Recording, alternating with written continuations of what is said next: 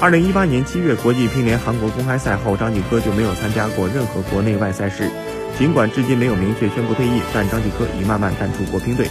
这两年，他的身影多次出现在各大晚会综艺节目中，俨然已经成为国乒第一网红。里约奥运会后，用实力圈粉的国乒队从上到下集体走红，张继科也开始跨圈参加各类综艺节目，通告一个接一个。二零一七年夏天，张继科空降跨界歌王半决赛，一手成都拿到季军。尽管大有全面进军娱乐圈之势，但在此前做客一档阅读类节目时，张继科表示，